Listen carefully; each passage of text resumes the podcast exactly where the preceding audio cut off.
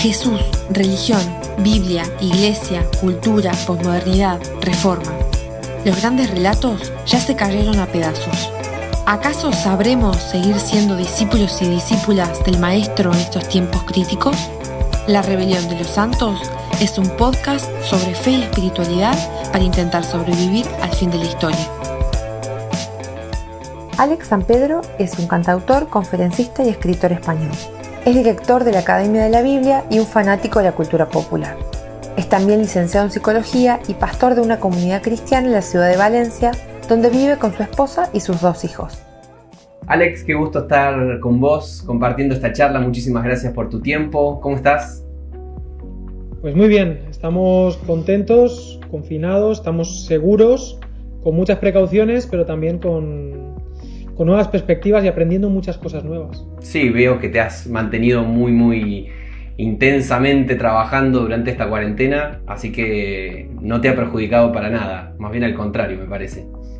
Sí, yo sí, bueno, fíjate que, yo soy alguien a veces excesivamente workaholic, eh, un poco adicto, un poco, no mucho, pero sí que vivía en la ilusión de que mis viajes y todo eso facilitaban el movimiento del planeta, ¿sabes? Es como que era parte de mi, de que yo movía el mundo, ¿no? Y he descubierto que no, que, que el mundo sigue rodando y que quizá estaba haciendo cosas muy urgentes pero no importantes. Esto es muy típico, se dice mucho, pero es una realidad. Eh, nos ponemos en modo automático y hasta que no ocurre algo no tomamos conciencia y espero haber aprovechado este momento para eso, ¿no? para tomar conciencia de las cosas importantes y no, y no olvidarlas.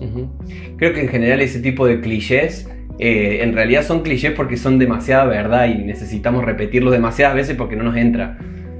Sí, sí, correcto, sí, no es correcto. Y además uno se da cuenta también que la productividad en realidad es mayor, ¿no? Y, pienso mucho en... Aquí en España tenemos un término para hablar de la tierra en barbecho, que es la tierra que descansa durante un tiempo para tener los nutrientes para ser fértil, ¿no?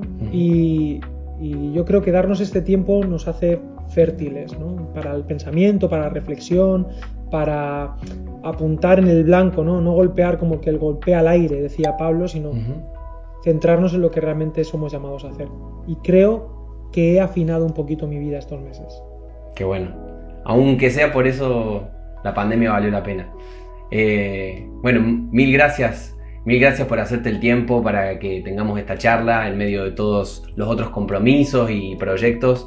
Eh, tenía muchas ganas de charlar con vos sobre uno de los capítulos de La Rebelión de los Santos que se llama Pastorcentrismo y ahí entramos en un tema bastante complicado, pastorcentrismo, un modelo problemático para los tiempos que corren. Eh, vos mismo sos pastor eh, y te quería preguntar en primer lugar ¿Qué te pareció el capítulo y por qué elegiste entre los 24 este acá? ¿Qué, es lo que te llamó de este capítulo para hablar de esto? Pues mira, Lucas, te soy sincero, a mí el libro me, enganchó desde el, primer capítulo cuando, cuando lo adquirí en Chile, en Chile, porque lo, adquirí. Y cada capítulo, pues eso, es un collage fantástico de, muchos temas, una visión, eh, pues, de un mosaico de muchísimos temas.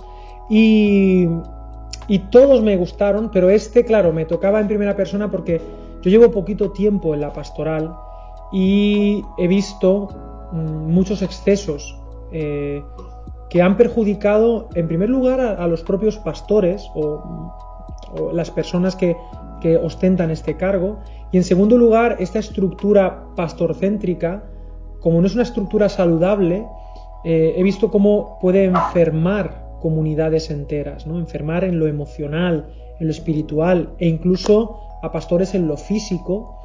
Y yo no quería repetir los modelos. Entonces es un capítulo que, que, bueno, me apela en primera persona, no me interpela, perdón, y me, y me, y me da un toque de atención también en mi, en mi eclesiología, en cómo desarrollar el pastorado. Y además mencionas algunas cosas que a mí mismo me hacen pensar, porque claro, yo soy pastor, pero ¿qué significa eso? Porque hoy en día pastor parece ser más bien el director de un movimiento, ¿no? O el, jefe de equipo de algo así, y no es exactamente lo que significa pastor en la escritura. Tú lo desarrollas muy bien en ese capítulo y, en fin, me gustó mucho y me hizo pensar acerca de mi rol también dentro de mi comunidad. Y creo que es una reflexión súper importante en estos momentos que nos ha tocado, nos ha tocado vivir para la supervivencia de la Iglesia.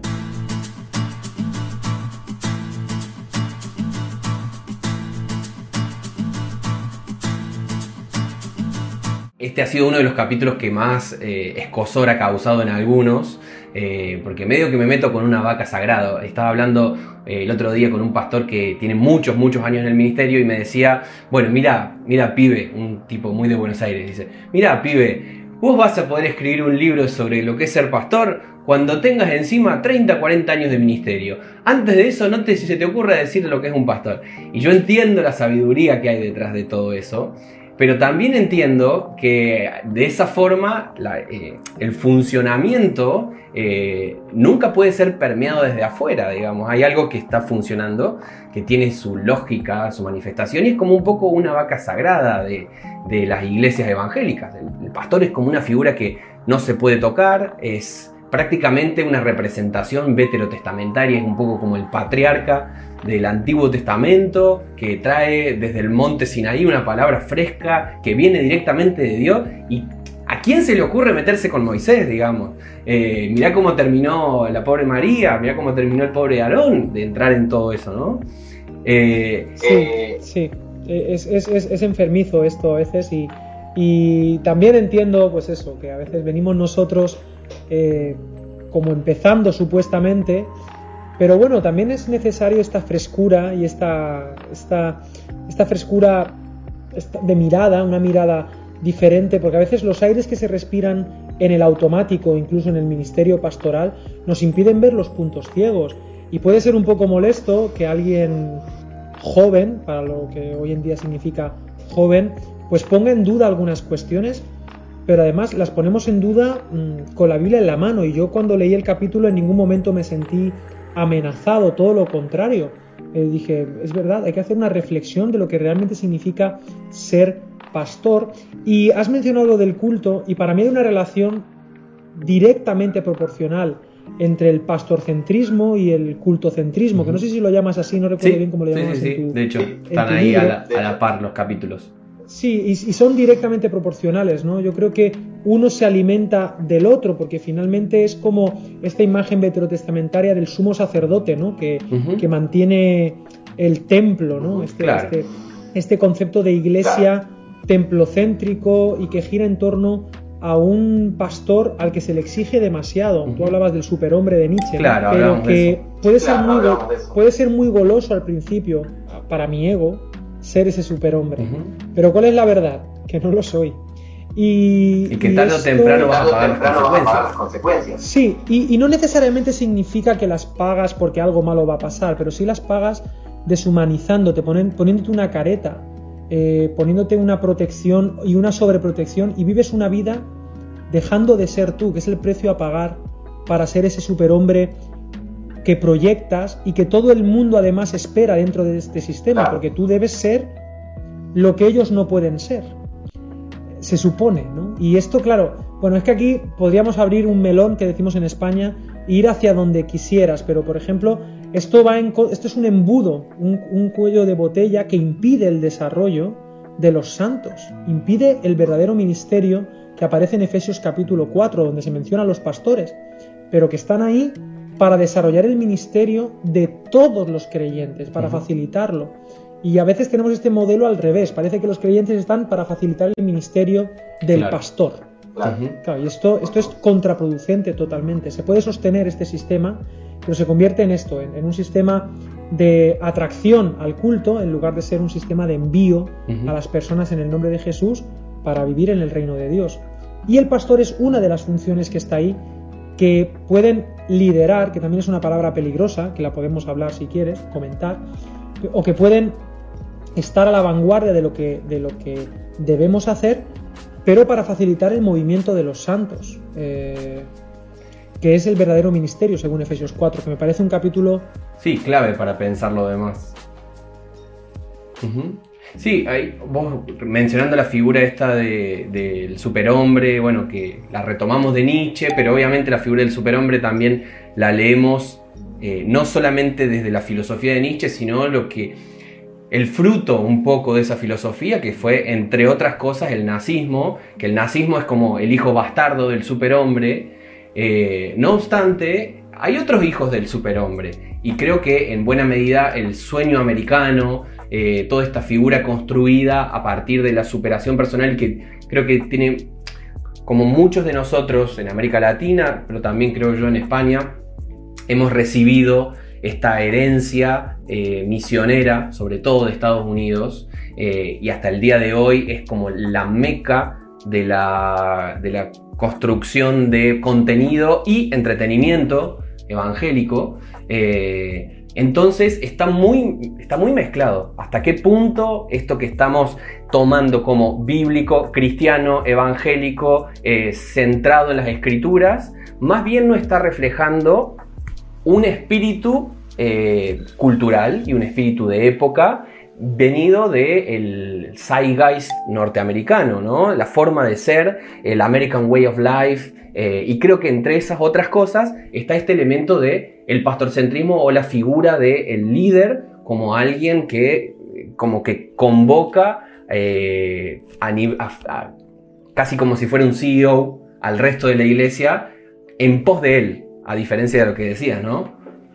Sí, sí, sí, no, suscribo todo lo que dices porque, ¿sabes qué pasa? Que, que, que este zeitgeist que hablas, este espíritu en el que nos movemos de consumo, ¿no? Es, un espíritu de consumo de, además de personalismo, solo tienes que ver eh, la alfombra roja, ¿no? Del cine, esta, esta idolatría eh, pagana o neopagana que tenemos, eh, trasladada a, a, la iglesia de consumo donde uno va, en lugar de ir al mall a comprar o al centro comercial, pues va a la iglesia a escuchar además este mensaje, que no, no es el tema, pero bueno, este mensaje normalmente de coach motivacional, que puede estar bien o no, no voy a entrar en esas consideraciones, pero, pero que, que, sí, ¿no? Que, que vivimos la vida, la fe prestada, o sea, vivimos de alguien que nos gustaría ser así, que además Fíjate cómo nuestras arquitecturas también nos modulan, ¿no? El escenario, que mal llamamos el altar, donde, donde, acuden, donde acuden unos cristianos 2.0, ¿no? Que son pues que son los intercesores entre, entre Dios y nosotros en el altar, porque y el altar es un concepto totalmente veterotestamentario, fuera, fuera de lugar en el Nuevo Testamento, más allá del altar que es Cristo para nosotros, ¿no?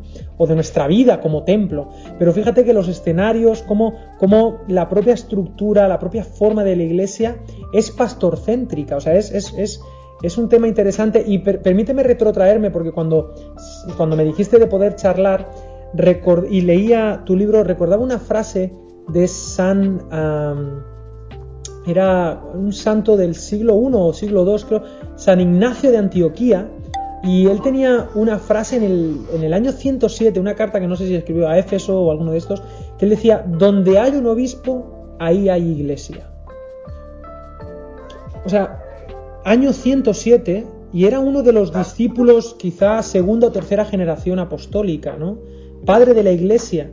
Pero ya se estaba este concepto, quizá por miedo a las herejías, el gnosticismo estaba a la, vuelta de la esquina ya, todo este movimiento, y, las herejías era como que ya se empezaba a personalizar, ¿no? Donde haya un obispo, ahí, ahí hay iglesia, y todo gira en torno a esto, ¿no? Entonces, que, que pronto nos, nos, desviamos del sentido colectivo del, del Espíritu Santo que ha sido dado a la iglesia y cómo de repente, pues sí, volviendo a Estados Unidos o volviendo a nuestra época, pues, pues fíjate todo nuestro lenguaje, ¿no? El ungido, un individualismo que, bebe justamente de este espíritu de superación, el ungido, eh, él sí tiene el espíritu.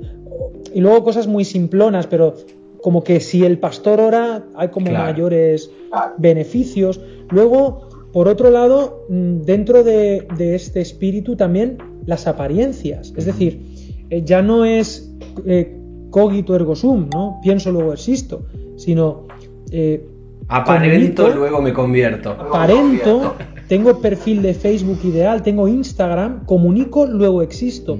Y de hecho, de hecho, si no lo comunico, ni siquiera siento que ha pasado. Esto en el mundo pastoral ocurre mucho. Hoy en día los pastores somos lo que otros ven y ponemos nuestra identidad en eso. O sea, fíjate qué, qué enfermizo puede ser y qué peligroso. Y nos avergonzamos. Y permíteme un toque pastoral ya que estamos hablando, porque para mí la solución pasa por una...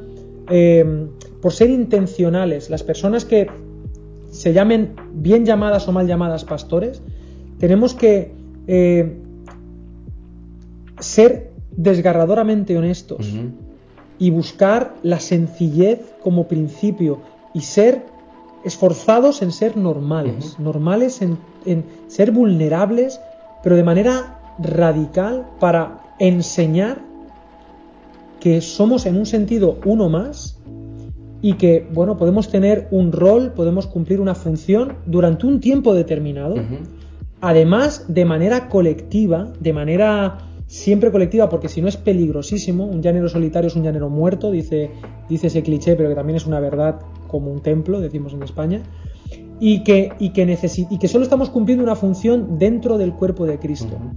Ahora, para eso, uno tiene que, por ejemplo, quitarse sus privilegios, sus leyes privadas, que también esto es otro tema, eh, el parking privado del pastor, bueno, que ha habido muchos excesos, ¿no? Y todo esto responde, como tú dices, muy bien a, este espíritu de la época individualista, consumista, centrado en las apariencias.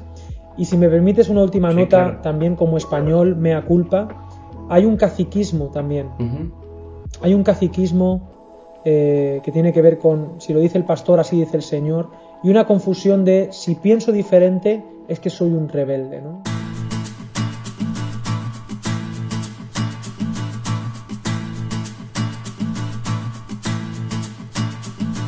Creo que has mencionado un montón de cosas. Esta cuestión del caciquismo es muy interesante poder hacer todos los cruces, ¿no? Porque eh, cómo los pecados culturales eh, se van superponiendo unos a, unos a otros también, ¿no? Porque no es que simplemente le podemos echar la culpa a los yankees, que bueno, vinieron ellos y trajeron todo el problema. Es muy interesante ver cómo se van solapando con pecados del caciquismo típico latinoamericano, por ejemplo, y que ha hecho evolucionar las influencias norteamericanas, pero dándole un toque muy propio, muy local también.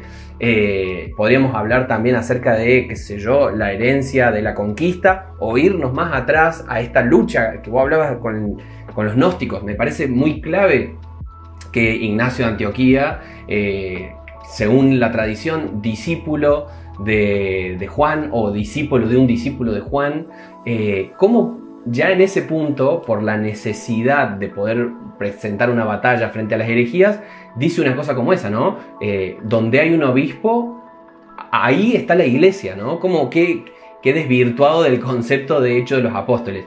Pero por eso me parece súper interesante que las toda práctica cultural, sean las del siglo II o las del siglo XXI, eh, poderlas hacer dialogar con la Biblia. Y en ese sentido la Biblia me parece un libro que nos ilumina de muchísimas formas, un libro eh, infinito. Eh, me gusta algo que dice Ítalo Calvino sobre los clásicos y pensar la Biblia como un clásico. Dice él, un clásico es un libro en el cual nos encontramos.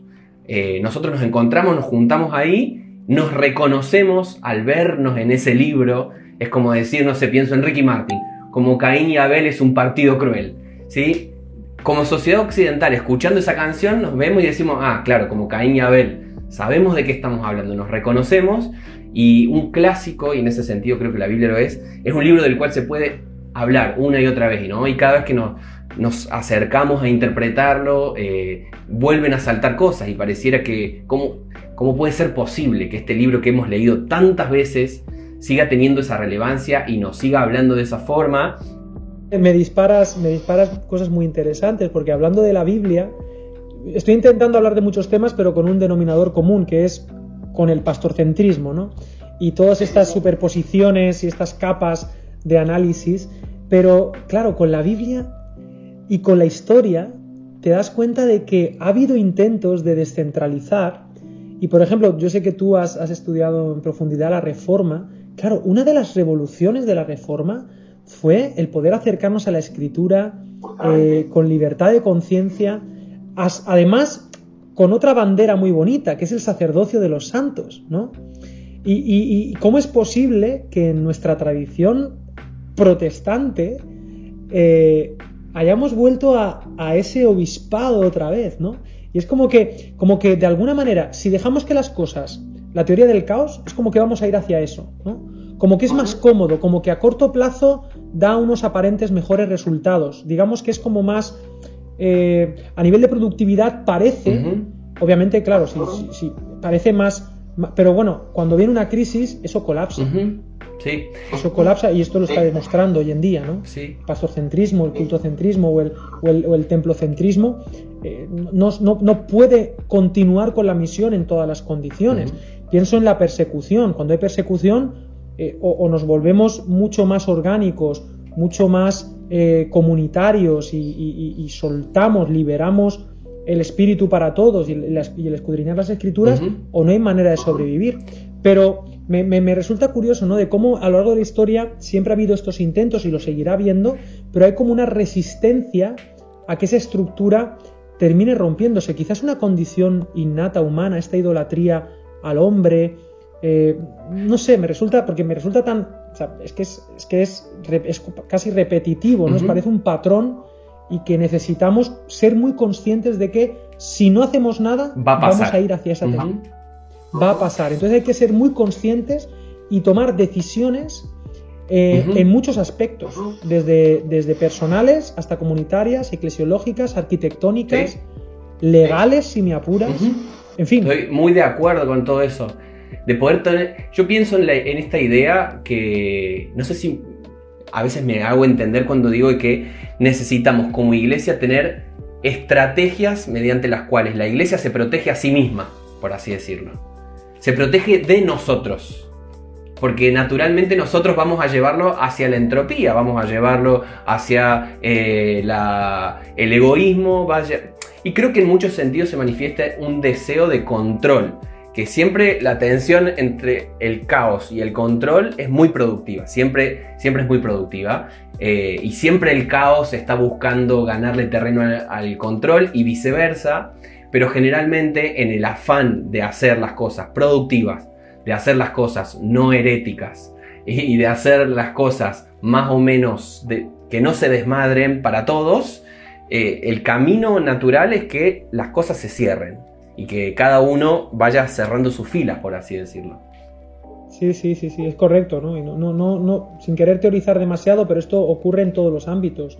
Cuando ocurren estas aparentes crisis, se le daba al emperador mm, todos los poderes, ¿no? Eh, o a dos emperadores para que no, para que fuera todo, no, lo, hacemos por un bien aparentemente, ¿no? Luego hay un punto aquí, los pastores, voy a hablar en primera persona del plural no somos mala gente, no es un afán mm, al, principio. Yo creo que todos empezamos con la ilusión de querer servir al Señor, de querer hacerlo, pero es la manera que nos han enseñado. O sea, ¿qué hace alguien que sirve al Señor? Se hace pastor de una comunidad y lo hace todo él. Y si tienes éxito, pues entonces mm, te llega la bendición de que de repente, y, siempre cuentas la historia, ¿no? Yo estuve muchos años sufriendo en una iglesita de 10, de 15, y de repente, por X o por Y, sois 1500 o 3500 y es como que ahora te toca disfrutar y recibir la honra. Y digo, cuando uno tiene este discurso es cuando ya empiezas a caer, pero, pero ocurre mucho y además otro plus, y es que los medios de comunicación y las redes sociales lo que magnifican es ese modelo de éxito de pastor.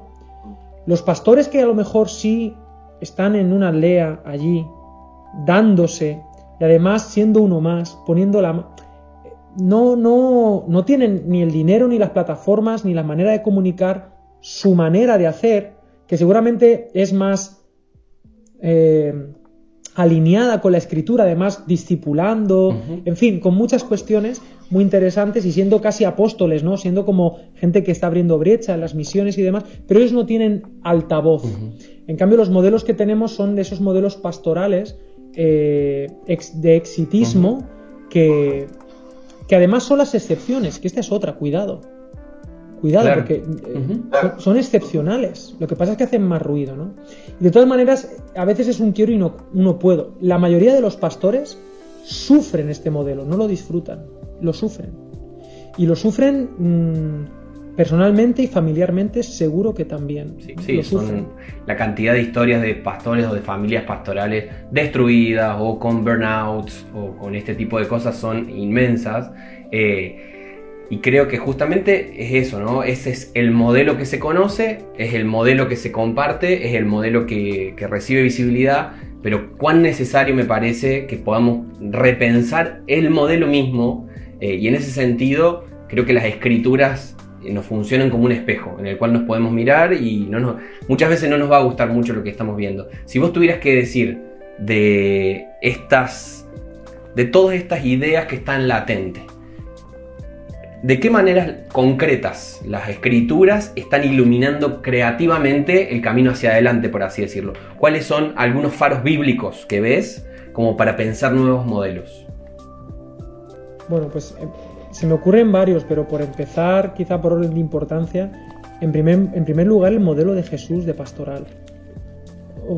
Yo veo a Jesús según los términos actuales, y creo que lo dices en el libro, ¿no? Como no, muy buen pastor en un sentido, o sea, según estos términos de exitismo, Jesús eh, tenía muy claro, yo no vine para ser servido, sino para servir, número uno, y siendo el Hijo de Dios, vemos en él una actitud muy descentralizada, vemos además un versículo que para mí es rompedor cada vez que lo leo.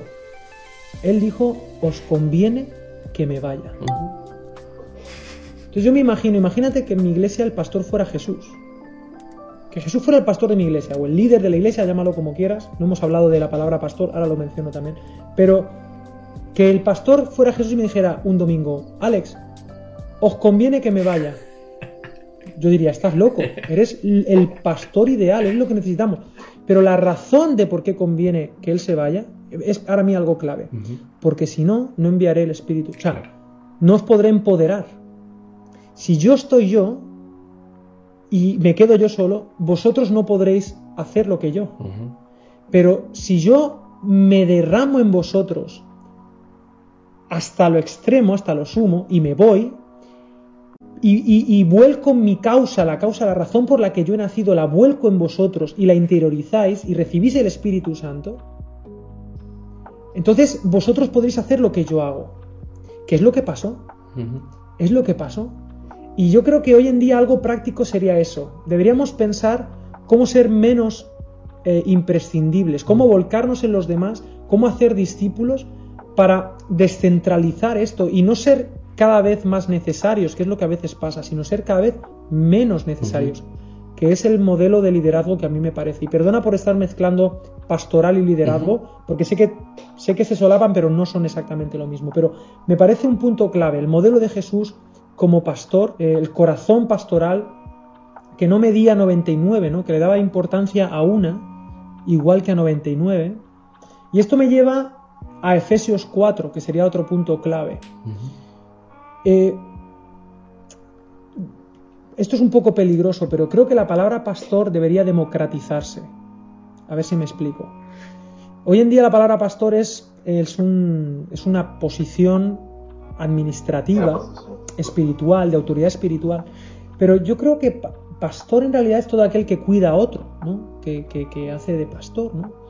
Eh, hemos llegado a cosas tan enfermizas, por ejemplo, como que en una familia creyente eh, le damos más autoridad a un pastor que, por ejemplo, al padre. Yo en mi iglesia no permito, por ejemplo, eh, que eso sea así. Yo digo, no, el pastor de tus hijos eres tú. Yo te ayudo, o yo te, no sé, puedo lo que quieras, pero tú eres, vosotros dos son los pastores de vuestros hijos, ¿no? Eh, y, creo que deberíamos, pues esto, a las personas que están cuidando a otros, sobre todo en grupos pequeños, en estos grupos reducidos, que no estamos pensando en, números, no estamos pensando en, en, multiplicar ni en objetivos empresariales, sino en, en cuidar la vida del creyente, en darle pasto verde, en que se parezca cada vez más a Jesús en distancias cortas. Esos son los pastores. Lo que pasa es que nos da miedo decirlo por, por el bagaje que lleva esa palabra para nosotros, ¿no?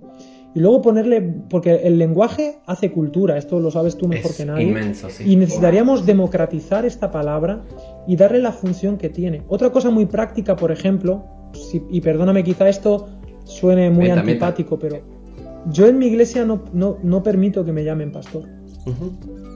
Yo sé que es algo cultural en algunos lugares y demás, pero por ejemplo este domingo un niño, su madre vino, era la segunda vez que venía, pastor, y digo, no, no, tú quieres ser mi amigo, me dijo, sí, sí, digo, pues entonces llámame Alex, porque mis amigos me llaman Alex.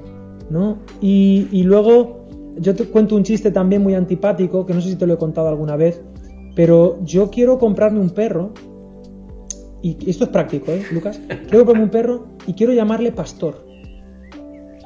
Porque así, si alguien me dice, oye, pastor, digo, no, pastor se llama mi perro, yo me llamo Alex.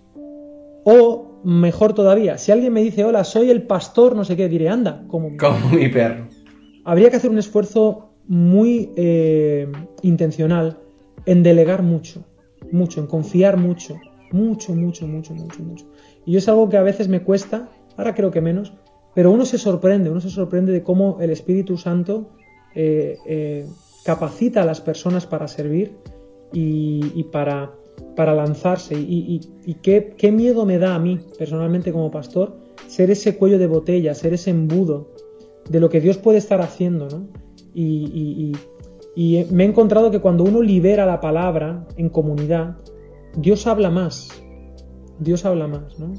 Y cuando damos permiso a la gente a escudriñar las escrituras como uno las escudriña, aprenden más porque todo predicador y todo pastor de posición sabe que uno aprende mucho cuando comunica, cuando le toca estudiar el texto, cuando sabe que lo tiene que compartir con otros.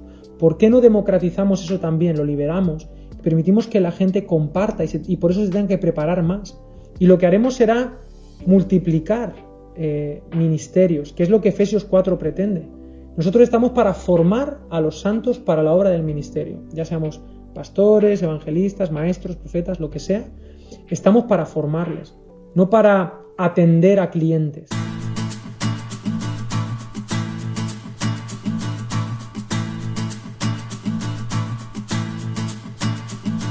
Cada generación, desde nuevos ojos, vuelve a leer la Biblia, se vuelve a encontrar con el Evangelio y empieza a decir, ah, mira, esto que la generación anterior dio como normal, de pronto a nosotros no nos parece tanto. Y quizás para nuestra generación nos puede resultar un poco fácil eh, ponernos en el rol de denuncia, ¿sí? Estamos tan asociados así pensar, listo, eh, en el imaginario popular, eh, curas pedófilos, pastores ladrones. O sea, y ya está armado el, cliché, el estereotipo. y es muy fácil quedarnos en ese lugar, ¿no? De apuntar a las autoridades y acusar a las autoridades de tener la culpa de todos los males del mundo, ¿no? Es muy fácil para nosotros. Es como la culpa es del sistema, Neo. Vos, nunca sos el culpable, Neo. La culpa siempre es del sistema, ¿no? Eh, pero lo cierto es que creo que la realidad es mucho más compleja que esas imágenes, o sea, esas miradas simplistas. Y más allá de los villanos o los héroes, como vos dijiste hace un rato también, eh, la comunidad en, a sí misma se está proyectando en la figura de sus pastores.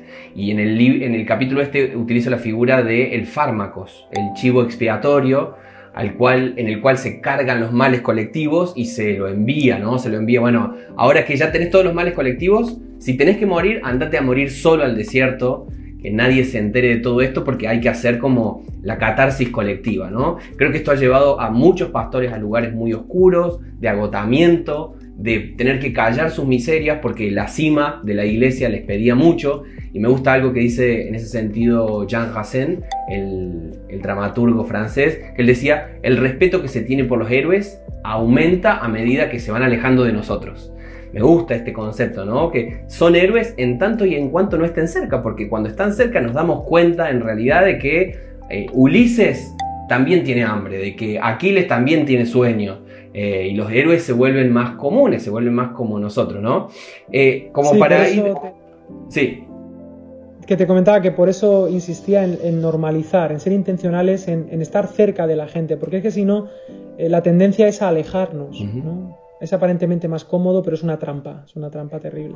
Sí, creo que a la, larga se termina pagando muy caro. normalmente es, como te digo, es fácil como decir, bueno, estos son los villanos de la historia que se están aprovechando de los fieles, que son eh, todas ovejitas inocentes, pero no creo que sea así la cosa y creo que de hecho muchas veces terminan sufriendo terriblemente en su propio cuerpo, en su propia psiquis, en sus propias emociones. Eh, eh, este esfuerzo. Terminan deshumanizándose. Claro. Yo, yo he encontrado casos, eh, Lucas, de verdad, y lo digo con tristeza, no con juicio. Casos de pastores aparentemente exitosos, pero que cuando entablas una conversación con ellos, te das cuenta de que algo han perdido en el camino. ¿no? y, y te das cuenta en una conversación cuando tú yo también intento provocar esa humanidad en ellos y demás. Y, te das cuenta de que ellos están anhelando eso también, lo echan de menos. Mm. Una de las grandes eh, eh, carencias que tienen los pastores de nuestra generación anterior, y espero que no continuemos con esa tradición, es la falta de amigos sinceros. Claro. Yo creo que es lo, quizá lo más necesario que los pastores necesitan, amigos, amigos con los que sentarse y quitarse la corbata y decir no entiendo nada, tengo dudas, no sé de qué predicar, eh, estoy triste, estoy enfadado, tengo tentaciones y no sé qué hacer con ellas, o me he equivocado. Esto yo creo que es altamente terapéutico, pero como nos han enseñado que no podemos fallar, pues no lo, no lo, no lo hacemos. Has dicho algo acerca de los jóvenes, y me gusta la primera de Juan, que dice, os he escrito a vosotros jóvenes entre otras cosas porque soy fuerte, etc. Y la palabra de Dios permanece en vosotros. No hay que tenerle miedo a acercarse a la escritura con ojos vírgenes, porque quizá eso ayuda a no tener ese bagaje, sin despreciar, obviamente, eh, la tradición, sin despreciar la experiencia, pero el bagaje a veces pesa mucho para hacer la lectura de la escritura, ¿no? Y siempre uno va con bagaje, pero bueno, si juntamos varios bagajes y tenemos la humildad para ver distintos ángulos, a lo mejor llegamos a una conclusión un poquito más cercana a, lo que la escritura quiere. ¿no? Así que, solo una cosita, perdona, es que eh, a los jóvenes que estamos viendo el sistema, yo les digo, haz una propuesta, sé tú una propuesta diferente, inicia tú una propuesta, ¿no? De cómo hacer iglesia, de cómo vivir una pastoral, un liderazgo, una enseñanza, un discipulado, de otra manera, respondiendo y siendo fieles no solo a la escritura, sino también al entorno diferente al de nuestros padres al que tenemos que llevar el mensaje del Evangelio. Entonces, que sí, está muy bien la teoría, pero también hagamos nosotros propuestas de modelos diferentes. Claro, porque si no, es fácil también quedarse en la tribuna ¿no? y, ver, pero nunca terminar de concretar en la práctica. Creo que ahí has ido adelantando y ahí dijiste, bueno, esta es la clave de tener amigos, humanizarnos, eh, de animarnos nosotros a hacer esa respuesta. Y tendrías una estrategia más de formas en las cuales podemos llegar a evitar este tipo de trampas que nos salen tan naturales eh, y que terminan destruyendo no solamente personas, sino también a comunidades enteras. Estrategias concretas, ¿no? Pensando en cómo podemos romper esta tendencia tan natural de que las cosas van a terminar funcionando así. Creo que ya han salido muchas a lo largo de la charla. Pues mira, eh, durante, hay otra, durante la Edad Media eh, se manejaba mucho en los monasterios el concepto de primo inter pares, ¿no? el primero entre iguales. Porque claro, hemos hablado de, lo que es un pastor, pero yo también creo que hay personas que pueden tener una iniciativa, llamados por el Señor para tener iniciativa, para, para marcar una visión, para vivir, entiéndeme, en el año que viene, ¿no? O sea, eh, en fin, y está bien, hay que tener ese rol y, yo creo que habría que ser muy intencional en un liderazgo no diluido en la masa, pero sí un liderazgo intencionalmente colectivo según dones. Y no pedirle a nadie que sea un buen pastor, un buen líder, un buen visionario, un buen administrador eh, y un buen predicador. O sea, es que a lo mejor encontramos de esos igual hay uno entre 10.000, decía Eclesiastés, pero, pero, pero la mayoría no tenemos 500 dones, tenemos dos y medio, uno. Entonces, ¿cómo solucionamos eso? Con un liderazgo colectivo, donde puede haber un primo interpares, puede haber un primero, pero entre iguales, donde nos damos el derecho para decirnos que no, donde podemos vetarnos, modular, donde no es así dice el Señor y yo bajo de la montaña con los diez mandamientos y quien no me haga caso está contra Dios, sino que nos escuchamos en comunidad y liderazgos colectivos que no nieguen la iniciativa, eh, pero, que, pero que sean colectivos, donde haya un diálogo que te hace crecer. Pero es que, aparte, es que esto es súper eh, enriquecedor. Yo, yo, lo mejor de mí lo he aprendido en conversaciones con personas y, mi transformación como ser humano mm, se ha acelerado muchas veces cuando he tenido amigos y familiares que han venido a decirme qué cosas puedo mejorar. Y, en fin, eh, creo que esta podría ser, no sé si es, creo que sí es práctico, ¿no? Es decir, ser intencionales en colectivizar el liderazgo y, quizá yo soy un pastor que voy detrás de la perdida todo el tiempo, pero ojo, hay 99 que hay que, no sé, ¿no? Entonces, busquemos personas que también estén en ese, en ese rol o en ese, tengan ese corte de personalidad o de carácter o de llamado, ¿no? Y está bien. Y respetemos los unos a los otros y no digamos solo hay una manera de, de hacer iglesia. No, no, justamente en estos tiempos lo que descubrimos es que hay mucho y hay muy diferente, multiforme, gracias a Dios. Y hay muchas mentes y, nos, y deberíamos tener este pensamiento, eh, no sé si se dice de colmena, pero creo que hay mucha sabiduría en este pensamiento colectivo también, si hay honestidad y hay sinceridad. Hay un libro de, de Richard Foster que me gusta muchísimo, que se llama Ríos de Agua Viva. Y él habla acerca de diferentes ríos que a lo largo de la historia de la tradición cristiana han ido guiando al mar que es Dios, ¿no?